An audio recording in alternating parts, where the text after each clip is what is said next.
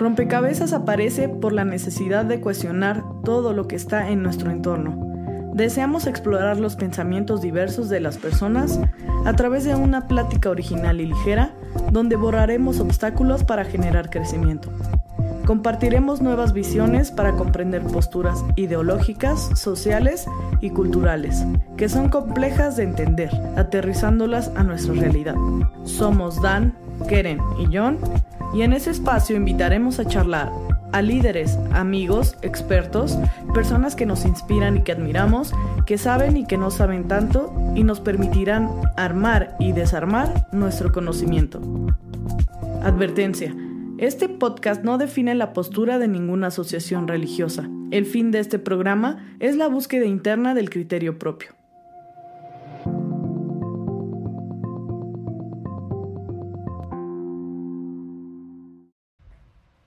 Hola a todos, ¿cómo están? Nos da mucho gusto saludarlos nuevamente en este podcast nuevo para todos ustedes, hablando de un tema sumamente interesante, delicado, fuerte, pero que es necesario, es necesario para que, pues como cada podcast, podamos cada uno opinar, vertir nuestras expresiones, nuestras opiniones y de alguna manera, pues así enriquecer eh, nuestro criterio.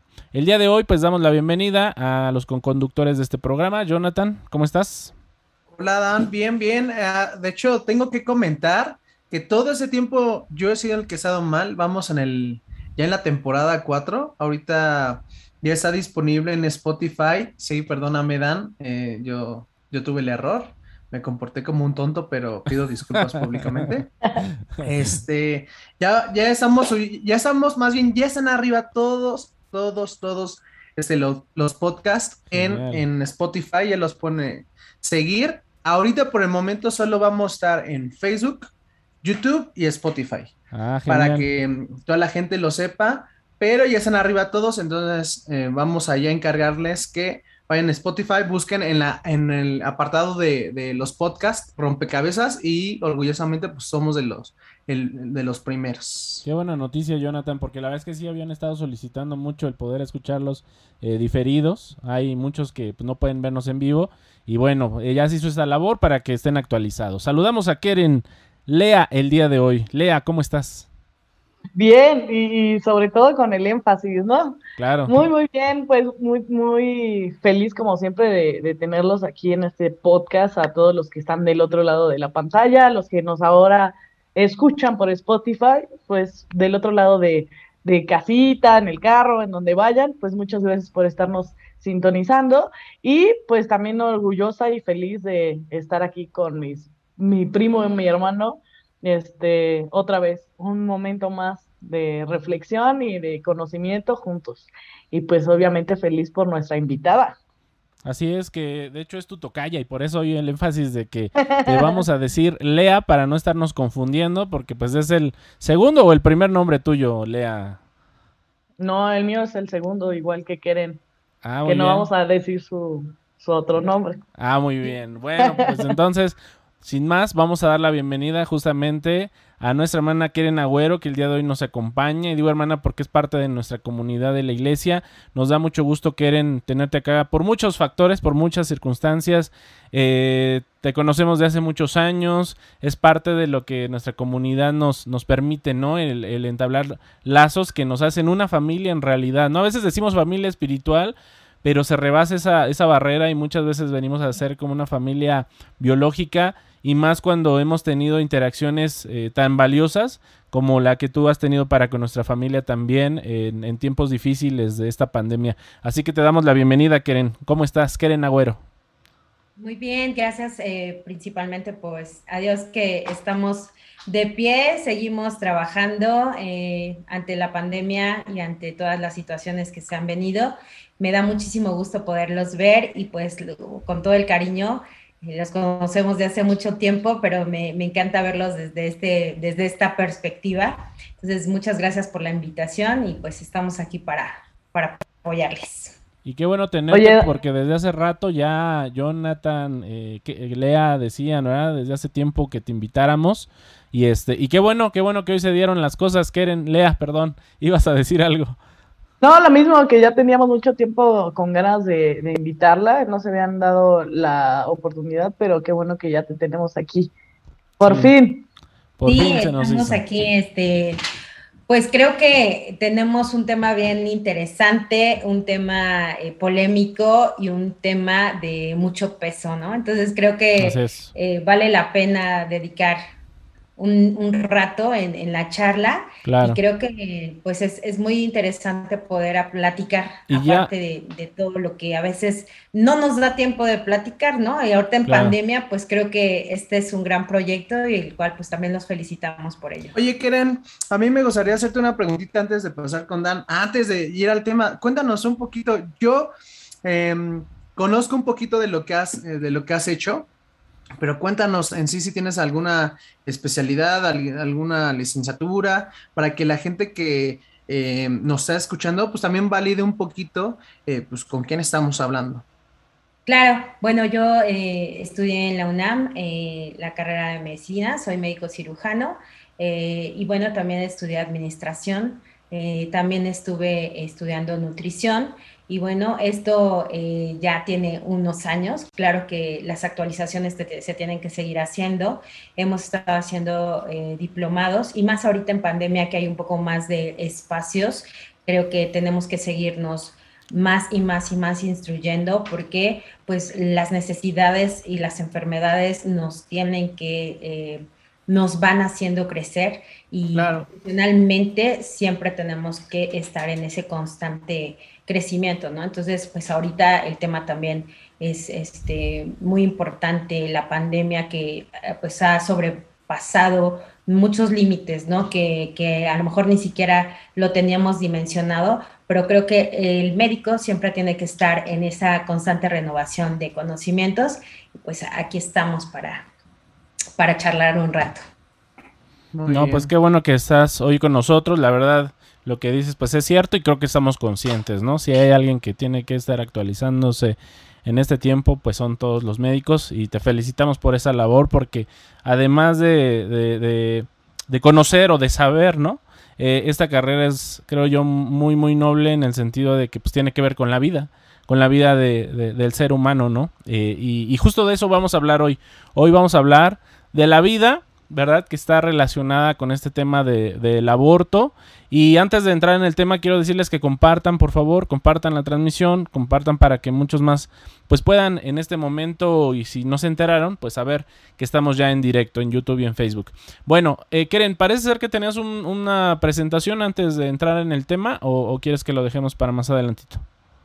No, bueno, creo que lo podemos platicar sobre la marcha. Creo que es un tema en el cual podemos exponer eh, pues nuestros puntos de vista y es muy interesante porque pues tenemos todos los, los ángulos para poder proyectar un, buen debate en el cual pues creo que eh, la parte médica siempre va a ser importante. Creo que para mí como gremio médico es un tema complicado, siempre difícil, porque como tú bien lo dijiste, estamos hablando de la, de la vida y esta es nuestra función, ¿no? Preservarla. Entonces, el aborto siempre va a ser un tema difícil para todo el gremio médico. Claro, y digo, no, no, no solo en el médico, ¿no? En, el religioso, en el político, en muchos ámbitos, porque la verdad tiene mucha trascendencia.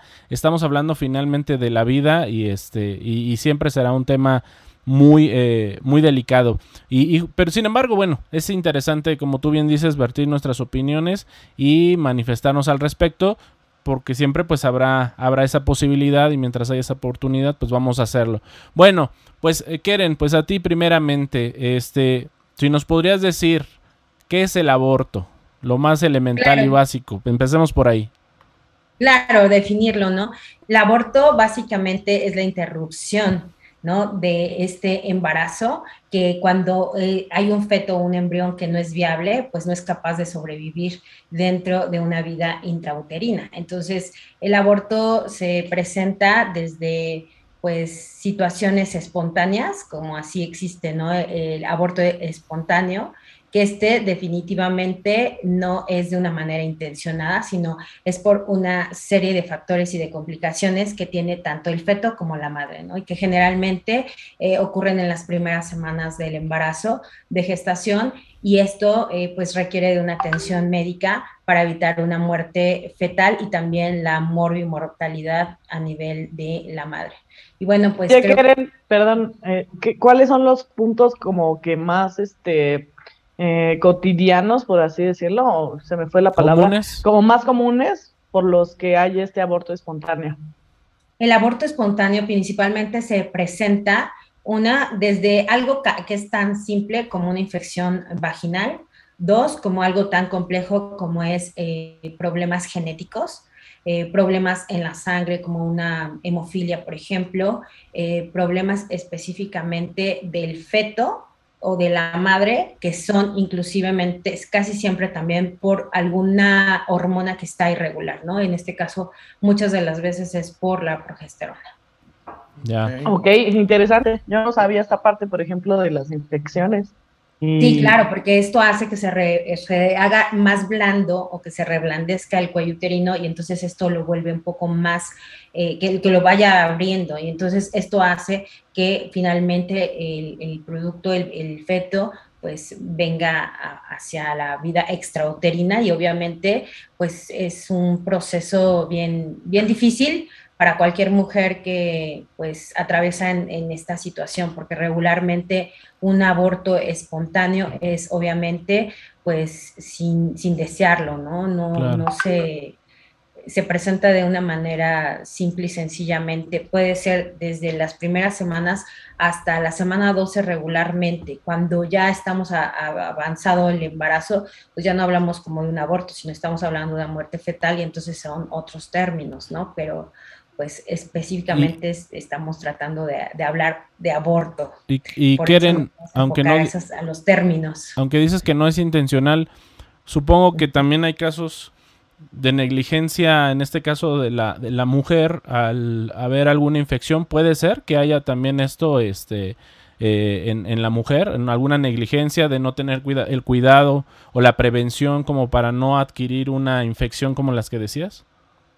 Sí, claro. Em, creo que ah, dentro de nuestra formación siempre debe de haber esta eh, pues cultura de eh, encontrar tanto la parte médica, la parte de salud, la información. Yo creo que hay mucha desinformación y por ello es que las infecciones eh, empiezan a veces desde que son niñas, ¿no? Entonces, conforme va pasando una edad adulta, pues las infecciones cada vez son más severas. Y cuando hay un embarazo y se presenta una infección y tú no lo sabes, regularmente es por eso, por el desconocimiento, ¿no? Y por una falta de información que inclusive nosotros como médicos al atender y al ser la primera línea de pues atracción en este caso para el paciente, nosotros tenemos la obligación de informar los riesgos y de cuáles son los síntomas y los signos de alarma para que esto no se presente. Pero bueno, en la actualidad vemos eh, pues eh, todo este tipo de, de, infecciones que sí puede llegar hasta un aborto y que en ocasiones el dolor, el dolorcito, el dolorcito se exploran, etcétera, y pues todavía más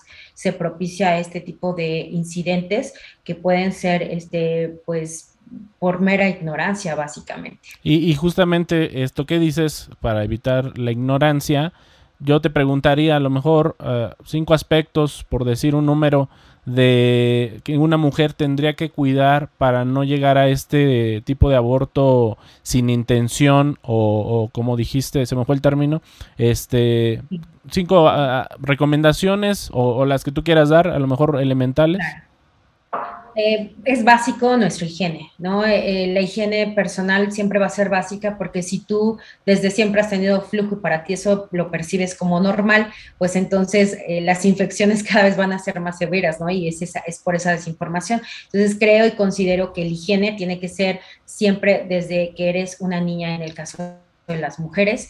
Eh, nuestra genética tiene también predisposición, sin embargo, eh, hay muchos factores que lo agravan, por ejemplo, la obesidad, por ejemplo, la diabetes, la edad, ¿no? Entonces, tiene muchos factores de riesgo que pueden desencadenarlo. Y yo creo que siempre la manera en la que te alimentas siempre tiene que ser de una manera equilibrada para que no curses una obesidad y entonces en el embarazo se presente una preeclampsia, una eclampsia, una diabetes, ¿no? Que probablemente a lo mejor la ibas a cursar, pero después de 20 años, pero se detonan regularmente por la subida de peso en el embarazo. Y algo que también ocasiona esto es precisamente que en el embarazo ese tabú de que tienen que comer por dos personas, etcétera, y de pronto el peso ya se rebasó de una manera eh, pues muy, muy, muy arriba de lo, de lo permitido. Lo permitido son de 9 a 12 kilos como máximo, teniendo o partiendo de un peso normal, ¿no? Pero cuando tú te embarazas ya con un peso extra,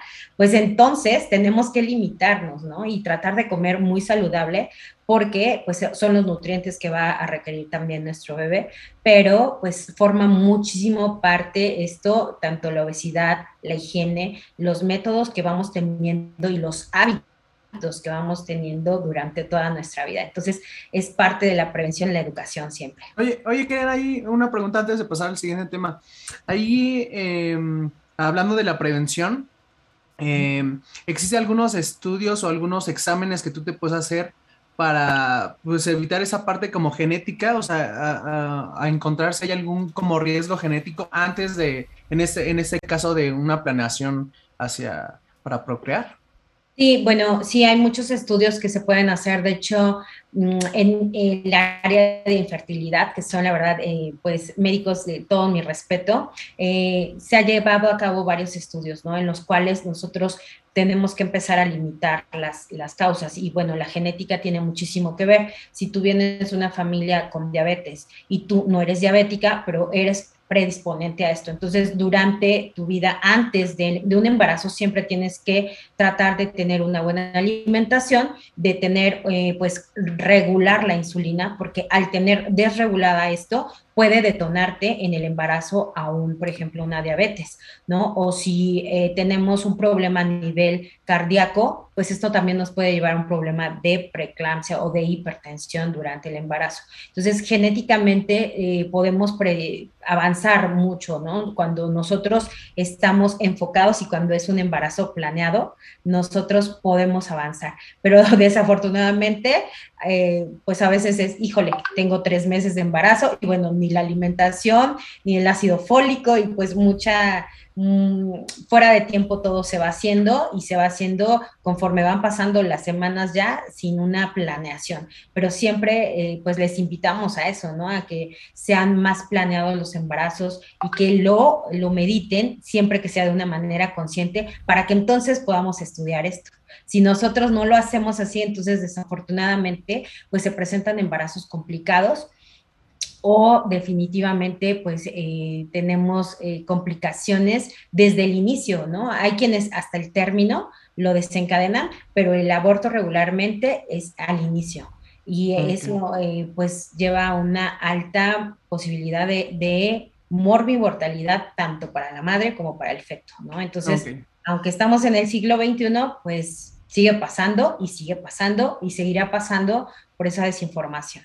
¿Y cuál sería el otro tipo de, aborto? Cuéntanos un poquito. Eh, bueno, el aborto que es inducido, ¿no? Y que este sí es voluntario por la, misma eh, madre, que pues para nosotros es algo impactante porque regularmente nosotros estamos acostumbrados a eh, ver un embarazo y llevarlo y tratar de que llegue a término, que sea este, pues un niño sano, ¿no? En este caso, cuando una mujer te pide a ti, ¿no? Eh, que pues interrumpas el embarazo, para nosotros eh, es complicado. Es complicado porque nosotros como médicos pues tenemos esa ética profesional de ayudar y de preservar la vida, ¿no? Pero en este caso pues estamos hablando de la vida definitivamente. Y pues no, no siempre, eh, no todos los médicos tenemos pues esa práctica.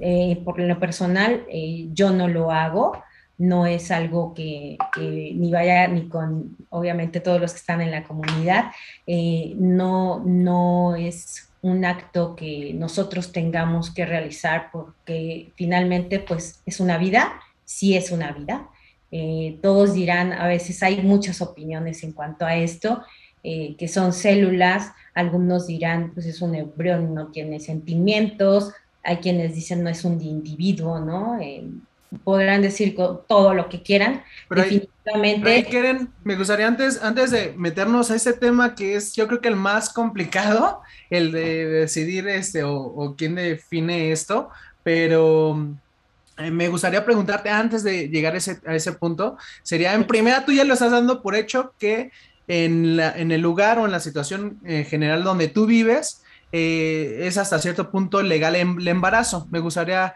preguntarte en primera, legal, ¿es legal en, en, México, en ciertas partes de México? ¿En dónde es? Y... el aborto. El aborto. el aborto. El aborto es legal en la Ciudad de México no en todas las entidades federativas. Por ejemplo, en el pasado agosto, eh, a principios de este mes, en Puebla se estaba haciendo un congreso precisamente para que se autorizara, no se despenalizara el aborto, porque no en, toda, no en todo nuestro país es legal. Entonces, eh, este, tipo de, de, situaciones llevan a que las mujeres se agrupen, hagan ese tipo de asociaciones y movimientos para que eviten la muerte eh, y por obviamente todas las razones que implican, ¿no? A veces eh, ellas se quejan pues de, de, que no tienen esos medios para trasladarse, por ejemplo, de Puebla a la Ciudad de México y entonces hay mayor posibilidad de complicaciones en esas, en esas mujeres. Y definitivamente en la Ciudad de México se ha hecho eh, pues esa despenalización y por eso es que eh, a nivel de toda nuestra república pues es el lugar a donde más llegan y donde más abortos se van a practicar siempre. Ok, y ahí, y exactamente ahí ya, ya entendiendo que en Ciudad de México, donde tú estás, eh, entonces si lo practican, mi pregunta sería, este, como tú nos comentabas, tú decides, tú como médico decides si lo puedes o lo quieres o no hacer, ¿no? Entonces, claro, eh, nosotros estamos, gracias a Dios, protegidos ante, ante las leyes, como eh, pues si a nosotros este procedimiento no, no, lo, no, lo, no lo hacemos simplemente porque no estamos cómodos con esta relación de, de la pérdida de una vida, eh, nosotros tenemos toda la capacidad de negarnos no, no es que nosotros nos neguemos a darle ese servicio, simple y sencillamente es que alguien más lo pueda hacer, pero yo como médico no lo, quiero hacer en este caso, no lo hago. De hecho, yo, yo lo había comentado en otro, me parece que fue en el, en el de eutanasia, este, de hecho, de, de, este, de este punto en específico, porque hay este, un término que siempre se me olvida, em, en donde los médicos, este, precisamente, eh, por así, no sé, firman un papel, se me fue el nombre. Un consentimiento informado. Un consentimiento informado de que tú puedes hacerlo o no hacerlo en cuestión de, derecho, como dice Keren, ¿no? Pero también eh, es importante que se sepa que, que, así como en el ámbito gubernamental como en el particular tiene que ser parejo, porque también de ahí mucha gente se agarra, ¿no? Que por ejemplo un médico X dice, yo no lo hago en el parte en el de gobierno, ¿por qué? Porque pues no estoy ganando más ni estoy ganando menos, pero en el particular quizá sí lo, lo quiero hacer. Entonces, para no hacer esta diferencia, diferenciación como ética, es un consentimiento que es como, ahora sí que en esos dos, dos ámbitos, si no estoy mal. Este, sí, ese consentimiento, ese consentimiento nosotros lo tenemos y también se lo damos al paciente para cualquier procedimiento que se tiene que hacer, ¿no? Eh, debido a todas las complicaciones que implica, no nada más físicas, sino también psicológicas que después esto conlleva. Pero eh, nosotros como médicos tenemos el derecho también de decidir qué tipo de procedimientos sí, hacemos y qué procedimientos no. Y aunque en la Ciudad de México es legal, eh, hay instituciones específicas en donde se puede llevar a cabo y hospitales en donde están eh, pues eh, hechos de hecho para este tipo de prácticas que definitivamente creo que en la pandemia pues ha sobrepasado este, pues todo, todos los límites que, comentábamos y actualmente no sé si han checado o han, revisado, pero eh, pues disminuyeron obviamente en todo este 2020, durante toda la pandemia disminuyó el aborto inducido por el hecho de simple y sencillamente, pues que están reconvertidos, ¿no? A, situaciones de COVID y se le está dando esa prioridad. Entonces, eh, anteriormente, en el 2019, había cifras muchísimo mayores. Estábamos hablando de 15 mil aproximadamente abortos en el año. Este 2020, pues está en 8 mil, un promedio de 8 mil 500. Entonces, ha ido limitándose, pero esto ha sido debido a la pandemia y pues bueno, desde el aspecto de la Secretaría de Salud en Ciudad de México, pues ha tenido muchas agresiones y mucha presión para que eh, estos servicios se sigan dando, pero creo que la misma población está limitándose al asistir, obviamente, porque simple y sencillamente hay riesgo de infectarse de COVID, aparte de todo el riesgo que implica el realizarse un aborto quirúrgico. Keren, antes de, pasar a una pregunta que aquí tengo, que aparte este, tiene que ver porque pues una cosa es el aborto como tal y otra cosa es la interrupción legal del embarazo, que también es otro término que ya se está dando médicamente. Pero antes de pasar a eso, me parece importante una pregunta que está aquí en el chat de YouTube, que es de Esther, que dice, hola Keren, pasa vos, ¿puede haber problemas si una mujer estando embarazada de tres o cuatro semanas le pusieran la vacuna del COVID y se me hace interesante, puesto que estamos en pandemia y pues antes no podíamos hacer esta pregunta quizá, ¿no? Porque pues no existía el, el COVID, por así decirlo. Había otros riesgos, pero hay muchas dudas que yo creo que, que la tienen muchas mujeres con respecto a la vacuna en situación este, de embarazo, ¿no? Entonces, ¿qué opinas?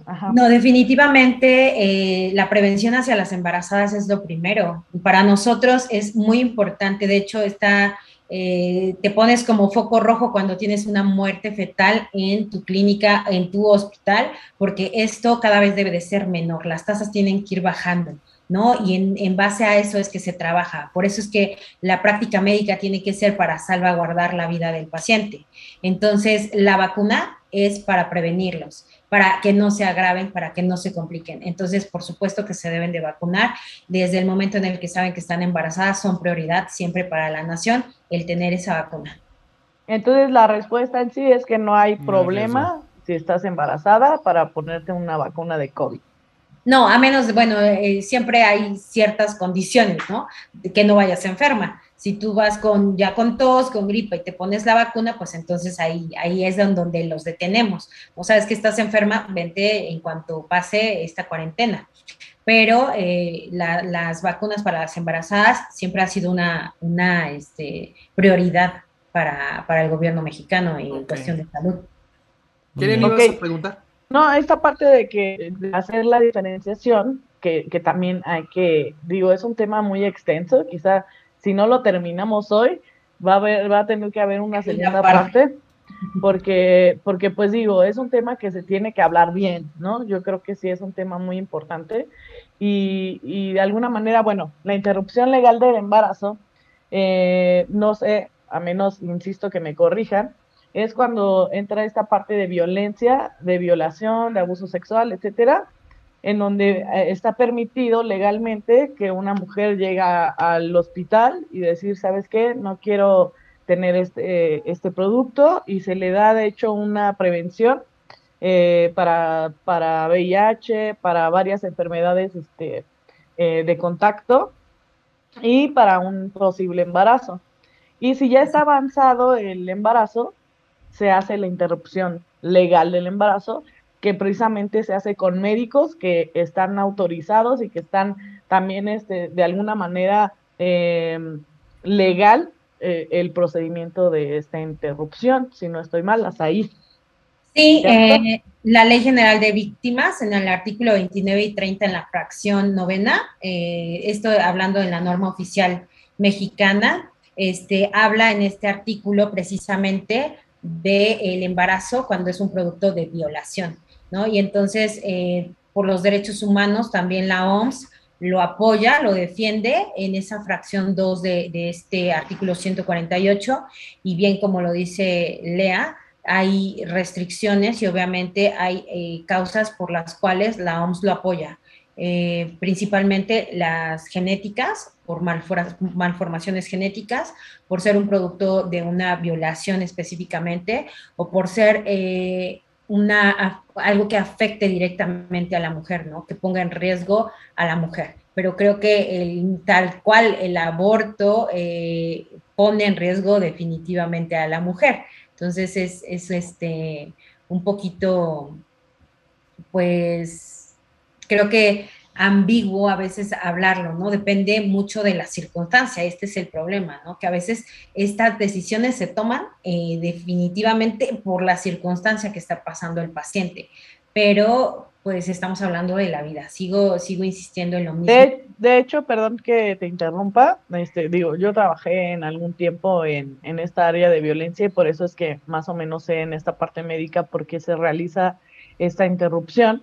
Entonces, eh, en, alguna, en algunos eh, congresos, etcétera, se hablaba de que también el mismo médico eh, tiene que estar como en conjunto con varios médicos, obviamente el obstetra, la pediatra, el nutricionista, etcétera, etcétera. Hasta el psicólogo, ¿no? bueno, en esa parte médica me refiero a, ya cuando se va a hacer la, la interrupción, digo, psicológicamente también se lleva un proceso pero, ah, pero en ese aspecto como más médico, por así decirlo, este, tienen que haber como varios jueces, jurados, o por así decirlo, eh, los que llevan ese proceso de esa persona en específico para decir si se puede o no se puede. ¿Por qué? Porque mucha gente ya llega a un término en el embarazo en el que pues no puede haber eh, una interrupción ya que puede afectar la vida de la, de la madre, o en este aspecto, este, pues también eh, de alguna manera jugar, este, jugar a, a, no poder hacerlo y pues poner entre la espada y la pared al médico, ¿no? Entonces, ahí, sería importante la pregunta entonces, ¿hasta qué momento o hasta qué tiempo de gestación o semanas se puede era ante, ante interrupción del embarazo? Era lo que iba. Ah, según este, bueno, hasta donde yo tenía el conocimiento era antes de las 20 semanas, y, eso, insisto, ya si los médicos este, dejaban como que, se prosiguiera, ¿no? ¿Por qué? Porque hay muchas revisiones, etcétera.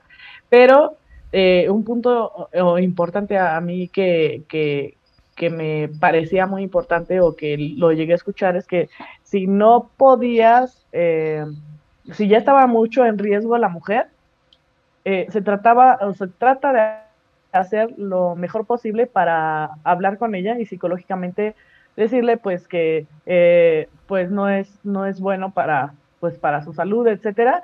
Pero no no con esto obligarla a, a hacerse responsable porque volvemos es una situación de violación. Y a veces minimizamos mucho esta situación y ah no pues sí que lo tenga y, y no sabemos la tortura que está viviendo quizá la mamá o bueno, en este, en este proceso la, la persona que fue violada y, este, y se les quiere obligar o, orillar a hacerlo. Y entonces, de alguna manera, si tú hablas, se le lleva a una terapia psicológica, psiquiátrica, etcétera, para que llegue a término ese embarazo y dar enseguida en adopción a, al niño. ¿Para qué? Para que pues no corra el riesgo ni ella ni el, ni el feto en este, en este proceso porque pues ya está muy avanzado quizá.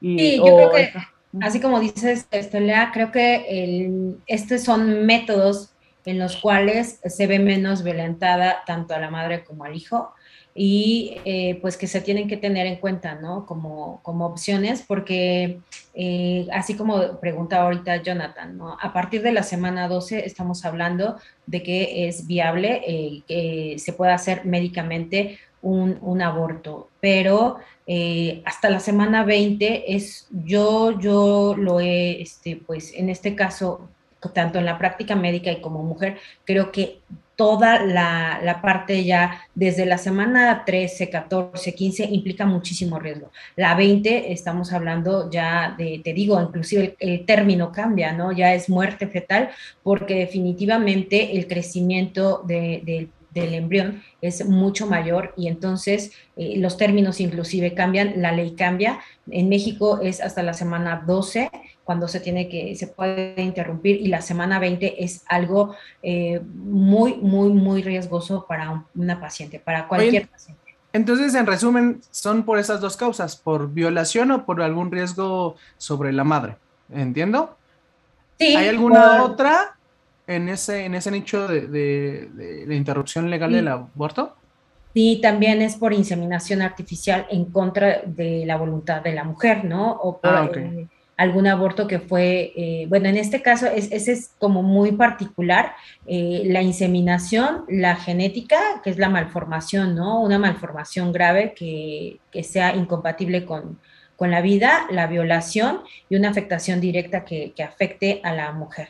Ok, y aquí... en, México, perdón, ahorita que dijo esto, en México ya hay como alguna, algunos estudios que se pueden eh, ver en el embarazo de que tu hijo puede llegar en malformación aparte del ultrasonido, porque bueno, en Estados Unidos y en otros países sí lo he escuchado, que ya... Sí, también aquí. También aquí desde hace muchos años, nada más que eh, es eso, ¿no? A veces no están en el área específica y, y de pronto llegan en la semana 13 de embarazo a su primer consulta. Entonces, todas las, las partes que se tenían que haber estudiado desde el inicio, eh, pues ya se las saltaron. Entonces ya no se requieren esos estudios porque ya de cualquier forma el embarazo está avanzado. Pero sí, se hace una amniocentesis y entonces a partir del líquido amniótico se hacen los estudios y podemos ver aquí en donde puede haber una falla, inclusive eh, síndrome de Down, trisomías, afectaciones específicamente cognitivas y que sean congénitas. Oh, ok, entonces aquí pues eh, sería como hablar y encargarle a todas las personas que, que, están, que ya están casadas o que están buscando un futuro con alguien, pues empezar a planear, a plantear esa, esas ideas de, de, visitar. Y antes de darle la palabra a Dan, me gustaría hacerte este, la pregunta incómoda, porque si no, no va a pasar esto. Entonces, a mí me gustaría decirte, ¿Y tú qué piensas? O sea, tú no le estás diciendo por el área, em, pues, por, con, el, ajá, por el área de salud y con esa idea eh, como médico, pero tú personalmente, em, obviamente, volvemos a, poner en contexto a, las personas que nos escuchan por primera vez. Eh, nosotros pertenecemos a una comunidad cristiana en la cual pues tenemos valores y creencias acerca de ciertos temas. Pero a mí me gustaría preguntarte en lo particular, ¿tú qué piensas acerca eh, eh, en, contexto y con ese punto tan específico que es interrupción legal del aborto? Sí, para mí es muy el embarazo. Sí, el embarazo, perdón. Para mí es muy claro porque me define una creencia me define un pensamiento y me define una ética. Eh, y para mí es súper claro el que yo tengo esa función de preservar la vida, de ayudar a un ser a llegar a, este pues mundo, ¿no? No a, no a quitarlo. Entonces, para mí eh, creo que debe de ser de un acto de mucha responsabilidad y de mucha concientización. Creo que lo que hace falta es eso, concientización. Ya estamos de regreso. Bueno, eh, en mi aspecto, pues no, no es como tan viable el aborto, simple y sencillamente por, porque estamos para preservar esa, esa vida, esa función, y creo que lo que se tiene que trabajar es la concientización, la responsabilidad y informar. Pero no estás ahí hablando del aborto precisamente en vez de interrupción legal del embarazo. Yo estoy hablando de el, aborto como tal. Es un acto que se presenta de manera, ya lo dijimos, espontánea o inducida, ¿no? Entonces creo que cuando se presenta, nosotros tenemos que apoyar a, la madre porque es un acto que definitivamente es muy doloroso. En la práctica médica se, se, llega a hacer y creo que tanto como el médico, el recibir un producto muerto eh, el ver eh, el estado de salud de la paciente y bueno, el dolor de la madre es eh, una situación muy fuerte que solamente este, como médicos lo, vivimos. Entonces creo que em, nosotros estamos para apoyar a, todo ese tipo de, mujeres que definitivamente por alguna situación se, se, fue y se fue perdiendo la vitalidad en ese feto eh, nosotros estamos para ayudarle, pero creo que también desde el aspecto de, un aborto inducido, creo que eh, tiene todo que ver una terapéutica y tiene que ver ciertos pasos para que nosotros podamos dar ese servicio, ¿no? No es como, este, pues, vengo a esto, ¿no? Vengo al otro, ¿no? Creo que sí hay, hay condiciones por las cuales nosotros lo podemos eh, otorgar y hay ocasiones en donde nosotros podemos completamente decir, no, esto no está justificado, ¿no?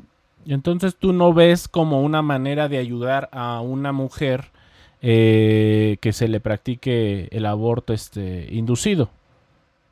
Sí es una ayuda, porque nosotros, es lo que te explico, si nosotros vemos una paciente que está sangrando y que va a perder la ah, vida, nosotros sabemos que la tenemos que salvar. Ajá. ¿no? en, ese, en, en, ese ayudar a salvarla, entonces tienes que inducir un aborto. En este caso, regularmente, desafortunadamente, eh, la mayoría de los casos se llevan a cabo siempre en, en casa. Entonces, se concluyen solamente en hospital o en eh, clínicas, etcétera, para hacer limpieza y para evitar que la paciente se contamine y entonces caiga en una infección que la lleve a la muerte. Exactamente por ahí va, eh, es que por ahí va mi pregunta. Este, en, en, en, específico en la interrupción del embarazo, con, por ejemplo, los riesgos, las complicaciones, violaciones, tú personalmente, aunque em, conozcas ciertas cosas o creencias que hayas tenido eh, por alguna base religiosa, ¿tú qué opinas ante esto? Porque se podría contradecir un poco esas dos vertientes. Pues no, no se contradicen porque en el, caso del aborto es una cuestión que pasó de manera espontánea eh, y que está haciendo o afectando directamente a la madre. Y es muy diferente la interrupción legal del embarazo, porque eso es por eh, una disposición y una eh, pues autorización de la madre. Entonces creo que son cosas muy, muy... Sí, por eso, pero me refiero exactamente a la, interrupción del embarazo. Y en la interrupción del embarazo creo que eh, yo, yo, yo, yo, por ejemplo, eh, estoy en un área médica ahorita no quirúrgica, entonces no lo llevamos a cabo. Pero cuando estábamos en quirófano, gracias a Dios estábamos en Estado de México, entonces tampoco e, era autorizado.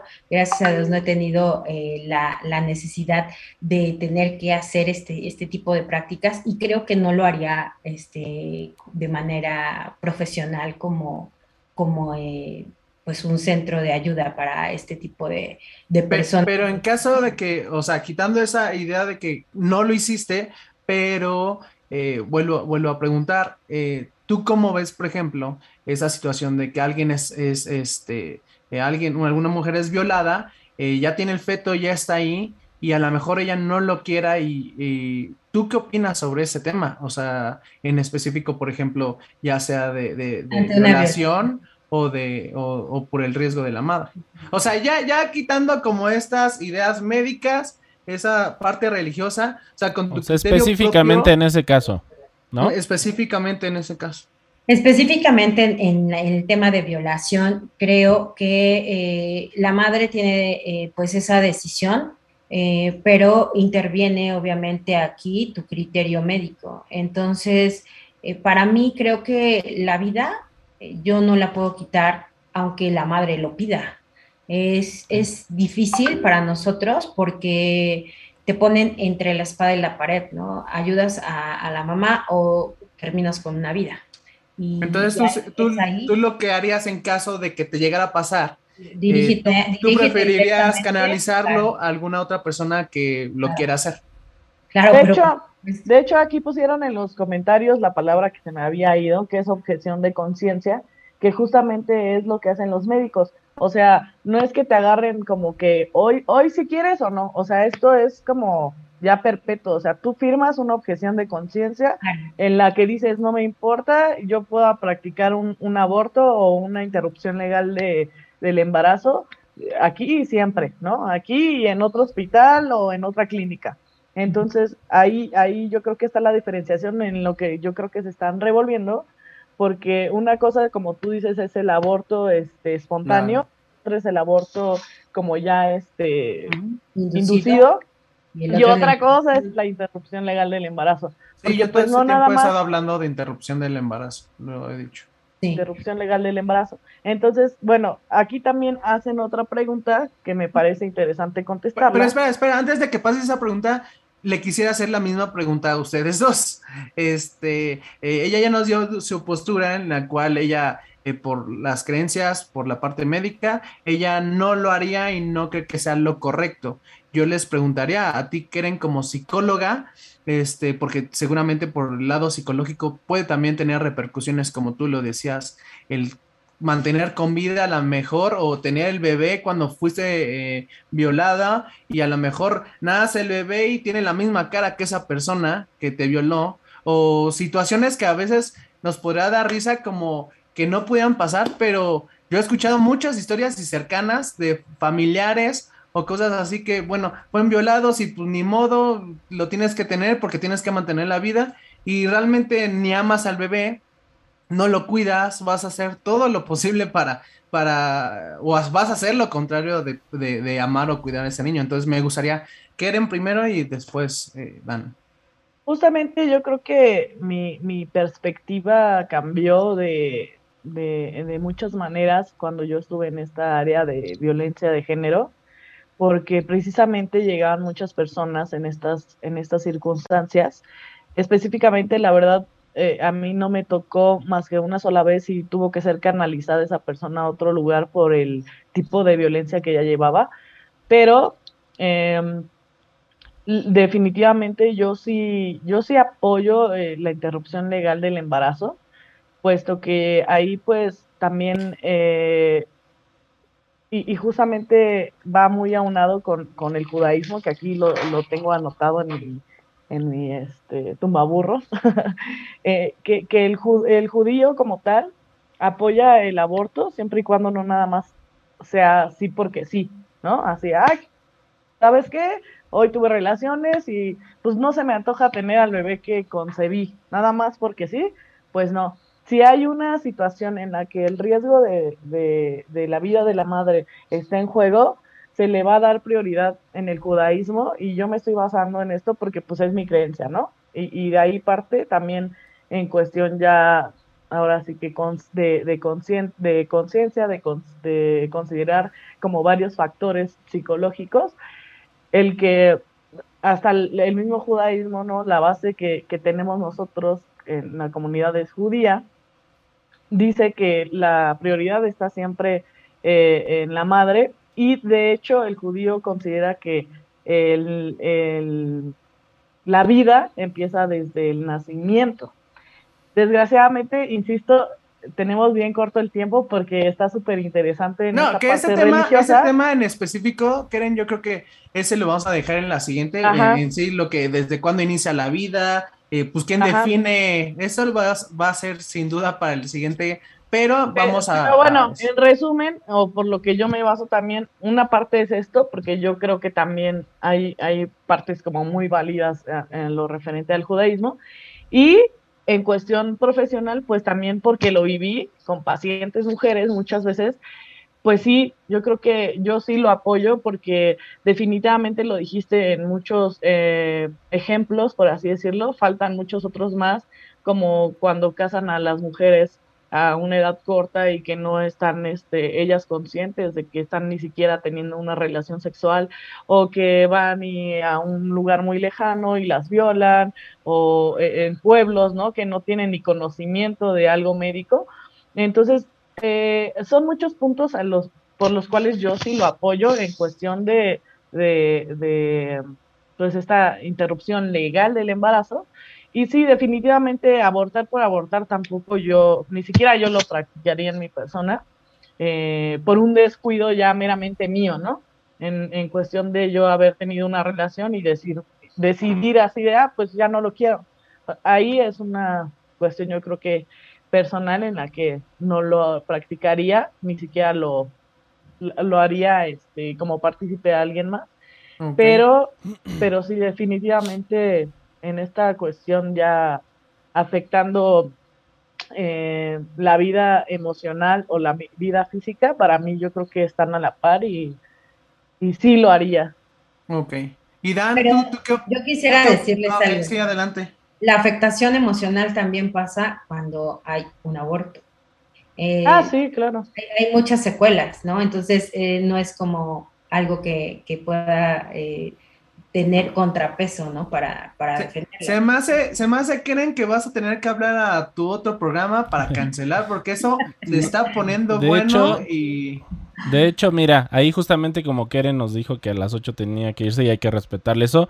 No sé, digo, este, a reserva de que lo platiquemos ya fuera del aire, este, que este sí sea el primero que podamos decir, a la siguiente continúa o en 15 días, pero ahorita igual velo pensando, este, Keren, porque, porque creo que sí. 8 días, pues mejor para se, que se va, se va a quedar muy, este, muy a medias. Pero, y, justo digo, es, es un poquito complicado ya en el tiempo que nos queda, pero de, de inicio yo, yo personalmente digo, digo no este, aunque de verdad he escuchado como, como Lea, ¿no? O sea, testimonios de, de, de, situaciones bien, bien crudas, bien duras, bien difíciles por las cuales pasa una mujer violada, que es, es la pregunta, ¿no? Que hiciste, ¿no? Básicamente, centrándome en eso. De verdad es, es, es, bien difícil, o sea, poder decir un, un, no así, ¿no? Pero, pero con todo ello, créanme, o sea, y de manera personal, no es un no rotundo, de personal, insisto, ¿eh? De manera personal, porque creo que hay muchas cosas que analizar alrededor.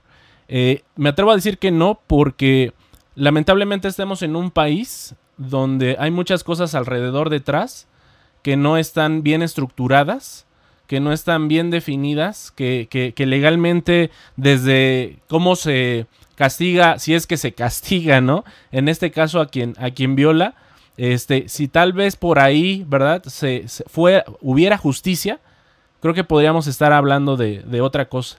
Este, y, y, lamentablemente también el dar la puerta abierta al, al, al aborto, lamentablemente pues sí también da pie a que no se haga justicia en este caso con la criatura, ¿no? Este, porque finalmente, pues es una vida y, allí, este, que también es otra cosa ahí de la que hay que platicar, ¿no? Este, desde cuándo se toma eh, ya como una vida, hace ratito Keren decía, ¿no? Desde cuándo está ya sintiendo, si se vale que aunque no sienta un embrión, ¿no? Entre comillas, este, pudiera ser que, que se interrumpiera, este, creo que hay muchas cosas alrededor pero, pero eh, a grandes rasgos eh, yo diría eh, no, porque justo también, insisto, hay, varios, hay varias cosas, pero por mencionar alguna, así como están las secuelas emocionales, espirituales también, de alguien que fue violada y que, vamos a decirlo así, va a vivir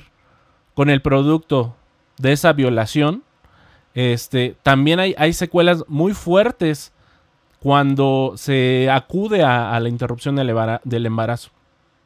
O sea, realmente severas, duras, y, al final vas a tener que lidiar con una u otra cosa. Definitivamente lo vas a tener que hacer. Pero hay algo, y, también, eh, sin ya llevarme más tiempo porque ya son las 8, personalmente creo, y, y va a sonar medio duro, medio fuerte, pero creo que todo lo que tú tienes en esta vida, por, algo, por algunas razones. ¿Sí? Ya sea porque te lo buscaste o igual y no te lo buscaste, pero algo te va a dejar para más adelante, para el futuro. Todo tiene una razón de ser. Todo, todo, todo. Y todo es consecuencia también de todo. Entonces, ahí hay otro tema, pero este, por ahí también yo digo, pues no, de manera personal. Sí, yo, yo, quisiera cerrar con, con algo que eh, para mí es muy importante. Yo eh, daría esa concientización, yo apoyaría a esta mujer y a lo mejor daría la información, ¿no? En donde eh, pueden darle ese apoyo, pero yo hacerlo, yo, yo practicarlo, no. Y, y, yo quisiera que trabajaran con un hashtag en donde dijeran, ¿no? hay muchas imágenes a veces que tú ves en las redes que son impresionantes, impresionantes, ¿no? Y de pronto sale la panza en donde dice este poder de decidir. Y yo quisiera más bien que pusieran eh, en esas panzas, mm. elígeme a mí, ¿no? Luchas por los derechos, por tus derechos, pero estás quitando los derechos también de alguien más.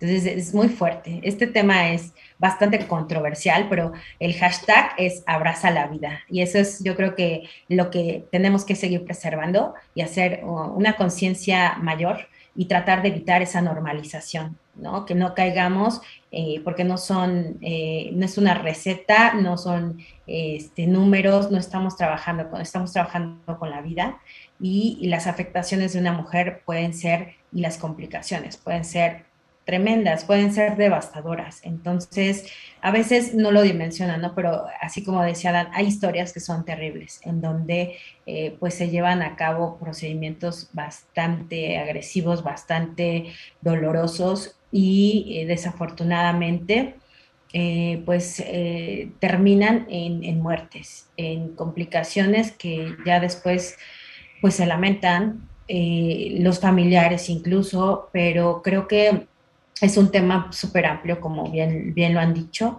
pero yo sí quisiera que concientizáramos un poco más y que no lo viéramos tan, tan fácil, ¿no? Cuando es una violación, tiene sus pros, sus contras y hay instituciones en donde se van a llevar a cabo, pero eh, no todos los médicos practicamos ese tipo de, de eh, pues, asistencia y creo que es precisamente por esto que hay instituciones específicas para resolverlo y en la Ciudad de México pues también cuentan con ello y creo que es eso, la información y la desinformación con la que a veces no se cuenta y en eso es en lo que se tiene que trabajar, en la prevención, en la concientización y obviamente en la responsabilidad ante los actos, ¿no? Porque bien decía Lea, no puedes eh, decir, híjole, es un embarazo no deseado, pero pues, pues mañana otra vez, ¿no? Me, toca y el próximo año pues otra vez. Entonces se vuelve algo tan normal en, la vida que creo que caemos en, un grave error.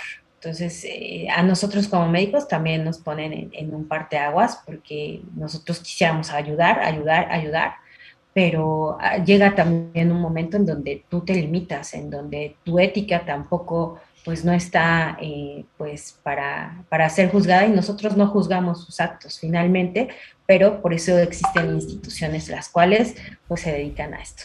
Pues, pues yo cerraría, digo, con mi, para, para, terminar igual como mi último comentario, me agradó exactamente lo que dijiste, Ken, que qué bueno, la verdad que hay un parteaguas. ¿Por qué? Porque hay como gente que no lo va a querer hacer, como gente que sí lo va a poder hacer y querer ayudar, y obviamente este, yo también soy partidario como un poquito como, eh, como de la ideología de Ken, porque también he escuchado esas historias como muy bien mencionaban, este, que al final del día yo no soy nadie para, para decir si está bien o si está mal, sino que cada quien, eh, en, ese, en esos casos en específico, tanto este, algún abuso, algún riesgo eh, de la madre que, que ella quisiera hacer esa interrupción este, legal, este, yo no podría decir no. ¿Me explico? Yo, yo personalmente.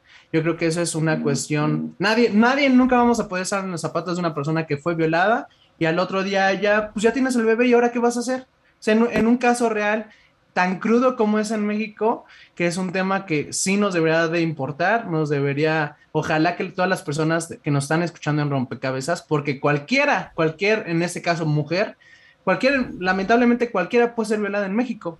Entonces, ¿qué pasaría este, si llegas a esa, a, esa, a esa cuestión? Que Dios no lo quiera, ¿verdad? Pero por eso es muy importante que pues yo, yo soy de las personas que prefiero ya no decir nunca, nunca voy a hacer las cosas o nunca voy a decir, este, nunca voy a decir no.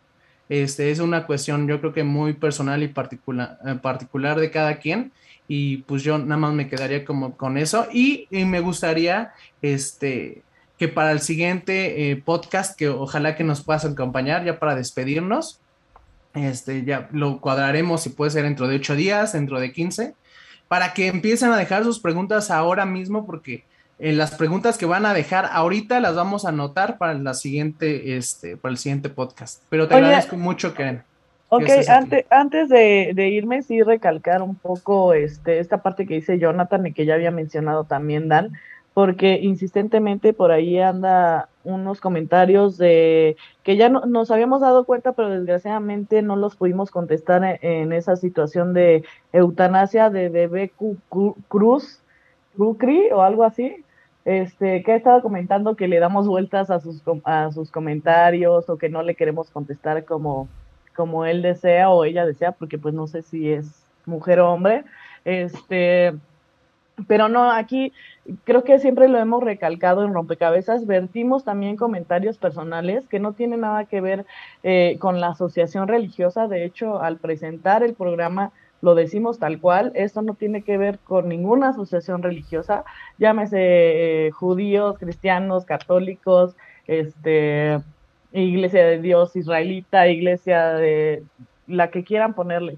¿Por qué? Porque precisamente estamos virtiendo diferentes opiniones conforme a, nuestra, a nuestro razonamiento, a nuestra educación, a nuestro eh, criterio. Entonces, para que no lo tomen como que es algo que eh, los estamos este, obligando a que piensen de la misma manera que nosotros, porque no es así, es precisamente para que ustedes desarrollen eh, ahora sí que su propio criterio y de acuerdo a lo que ustedes creen.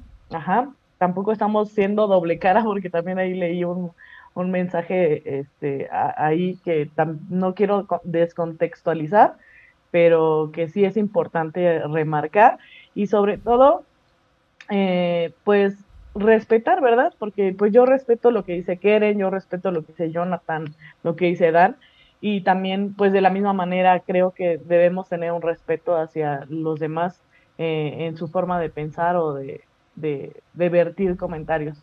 Entonces, ahorita si puedo, te tomo eh, ahí el comentario eh, en, en, escrito con esta persona y pues de alguna manera no se enganchen, no es hacia ustedes el, ahora sí que la crítica ni nada. Al contrario, agradecemos que estén al pendiente de todos nuestros podcasts, porque esto quiere decir que son interesantes los temas. Y yo creo que, al igual que Jonathan, que debemos hacer la segunda parte, porque aquí hay varias preguntas que quedaron al aire y que vamos a anotar para la siguiente. ¿Cómo ves, Keren? Sí, claro que sí, con mucho gusto. Nos ponemos de pues. acuerdo y, aterrizamos este, lo, que, lo que tenemos que concretar, ¿no? Ah, porque sí, eh, te digo, esto es muy extenso. Es muy extenso porque estamos hablando de derechos humanos, estamos hablando del aspecto de salud, estamos hablando de la parte psicológica, estamos hablando de, de los criterios y derechos de las mujeres, estamos hablando de la vida como tal. Entonces, es, esto da para mucho, pero, pero pues creo que eh, el día de hoy eh, pues hablamos con esa, esa, introducción, ¿no? Que es el aborto, eh, que de hecho es algo bien interesante lo que nos falta hablar, los métodos por los cuales pues se, se, practica tan, pues de una manera tan, tan normal.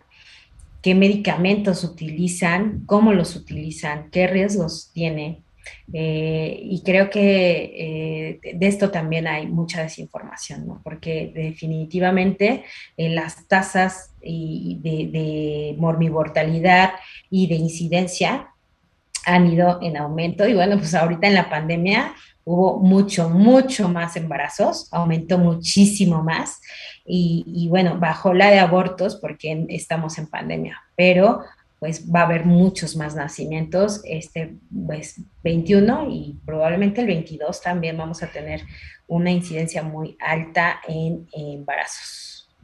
Con eso, sin duda, vamos a comenzar el siguiente podcast con los métodos. Muy bien, bueno, pues entonces ya nada más restará acá ponernos de acuerdo. Esperemos que sea pronto, mis hermanos y amigos que nos siguen el día de hoy. Gracias por habernos acompañado en esta emisión de este nuevo podcast. Recuerden que estamos en las diferentes plataformas digitales para que si ustedes quieren seguir diferida esta emisión, pues la pueden escuchar. Ahí ya no tendrán que vernos, solamente escucharnos para que si van por ahí en el camino, en el auto, donde quiera que anden, pues puedan eh, recordar que estamos acá en Rompecabezas. Muchas gracias, Keren, por haber aceptado esta invitación y pues ya, ya casi te dejamos para que vayas a tu siguiente compromiso. Gracias. Gracias a todos. Gracias por invitarnos. Gracias a toda la audiencia. Les mandamos un fuerte abrazo y a todos los que están eh, atrás de los comentarios, pues también un fuerte abrazo en la distancia y sigamos cuidándonos. No bajen la guardia. está fuerte, así es de que sigamos cuidando. Gracias, Gracias. Gracias. Buenas noches a todos. Hasta la próxima. que descansen.